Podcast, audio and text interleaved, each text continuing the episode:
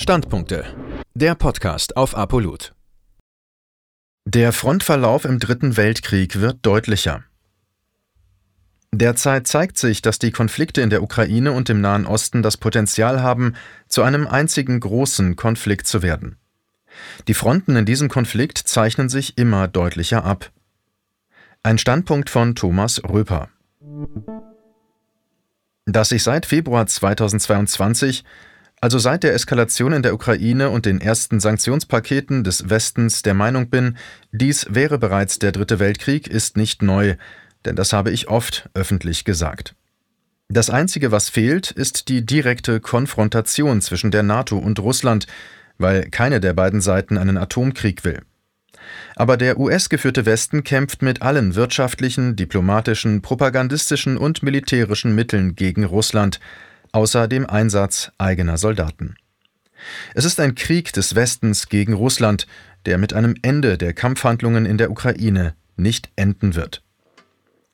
Formell hängen die Konflikte in der Ukraine und in Gaza nicht miteinander zusammen, aber die Frontlinien der internationalen Politik gleichen sich in beiden Konflikten immer mehr an, weshalb sie das Potenzial haben, zu einem großen Konflikt zu verschmelzen, wie es beispielsweise im Zweiten Weltkrieg war, als ab Ende 1941 die Konflikte in Europa und in Asien zu einem großen Weltkrieg verschmolzen sind. Der kollektive Westen und der globale Süden.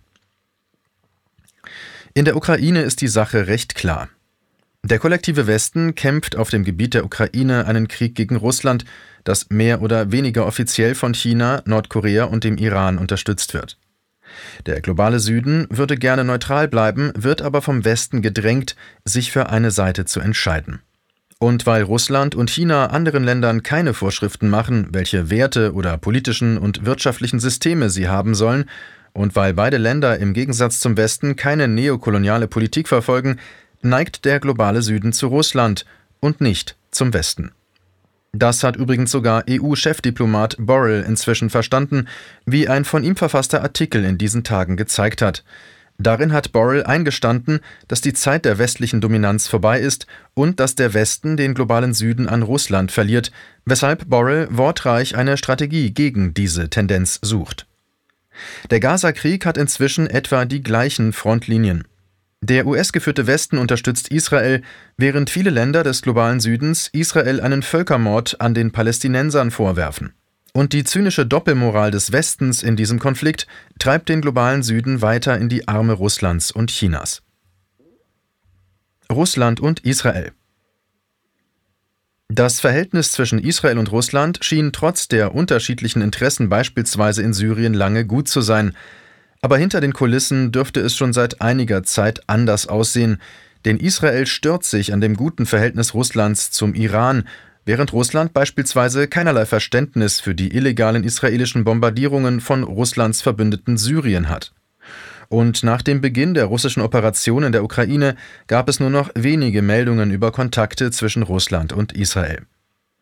Mitte Oktober 2023 wurde gemeldet, dass anscheinend offizielle israelische Soldaten in der Ukraine gegen Russland gekämpft haben.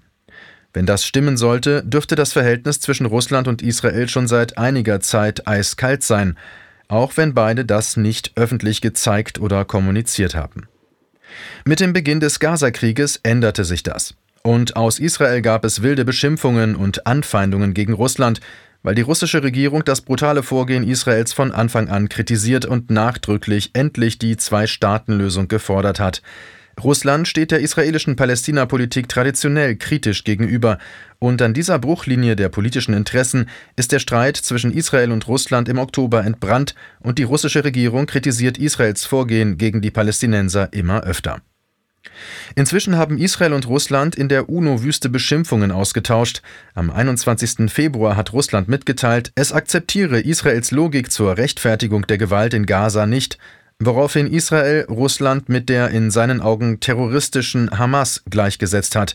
Darauf hat Russland Israel mit der in seinen Augen narzisstischen Ukraine gleichgesetzt und erklärt, dass Israel und die Ukraine einen Kampf gegen die Menschheit führen.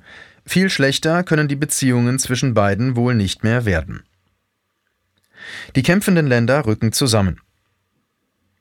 Die Tatsache, dass Israel nun angekündigt hat, der Ukraine zum ersten Mal militärisches Gerät zu liefern, zeigt, dass der Bruch zwischen Russland und Israel sehr tief sein muss.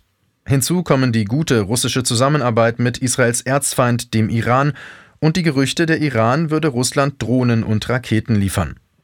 Die Houthis im Jemen haben Israel ihrerseits den Krieg erklärt und beschießen trotz Angriffen von NATO-Schiffen im Roten Meer Handelsschiffe, die mit Israel in Verbindung stehen. Und inzwischen beschießen sie auch aktiv Handelsschiffe aller Länder, die den Jemen bombardieren. Sogar teure US-Drohnen haben sie schon abgeschossen. Da kam es nicht überraschend, dass Russland und Jemen nun gegenseitige Besuche technischer Gruppen vereinbart haben, um die Zusammenarbeit im Bereich der Bodenschätze zu erörtern.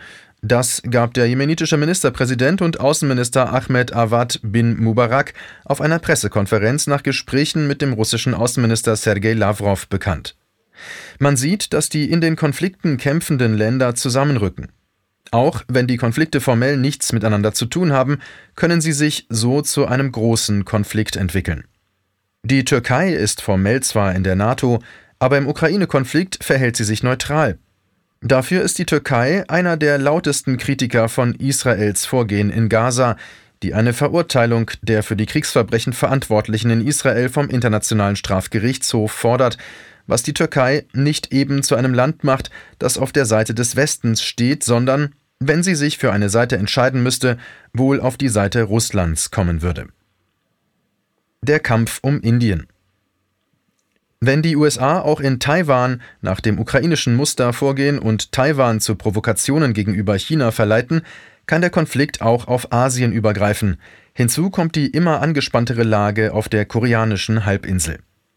Da Indien eine Rivalität mit China und gute Beziehungen zu Taiwan hat, könnte eine Eskalation um Taiwan Indien in die Arme des US-geführten Westens treiben. Indien versucht, seine Neutralität zu wahren und hat eigentlich hervorragende Beziehungen zu Russland, die bis zur Gründung des indischen Staates nach dem Zweiten Weltkrieg zurückgehen. Indien hat fast ausschließlich auf russische Waffen gesetzt, ist von den USA aber inzwischen dazu überredet worden, sein Arsenal zu diversifizieren. Aber einen Bruch mit Russland will Indien auch nicht. Trotzdem kann es, wenn die Konflikte eskalieren und sogar noch auf Asien übergreifen, so weit kommen, dass Indien sich für eine Seite entscheiden muss, und die Frage ist, welche das sein würde. Man könnte dazu noch viel mehr schreiben, aber ich denke, dass inzwischen klar ist, dass wir wohl noch ganz am Anfang des Dritten Weltkriegs stehen. Die Konfrontationen werden weiter wachsen und der Welt stehen im besten Fall nur unruhige Zeiten bevor. Dieser Beitrag erschien zuerst bei Antispiegel. anti-spiegel.ru Danke, dass Sie Apolut eingeschaltet haben. Wir sind ein unabhängiges Presseportal. Uns geht es um Meinungsvielfalt, Toleranz und einen möglichst breiten Debattenraum, denn nur so funktioniert Demokratie. Unsere Arbeit ist technisch aufwendig und kostet Geld. Da Sie immer wieder hier sind, unterstützen Sie Apolut am effektivsten mit einem Dauerauftrag Mehr Infos auf apolut.net/unterstützen. Apolut ist keine Einbahnstraße. Lassen Sie uns in Kontakt bleiben. Abonnieren Sie den Apolut Newsletter, so verpassen Sie nichts. Registrieren Sie sich auf apolut.net/newsletter. Natürlich gibt es Apolut auch als App. Einfach auf apolut.net/app runterladen und mobil auf dem Laufenden bleiben. Apolut. Das denke ich auch.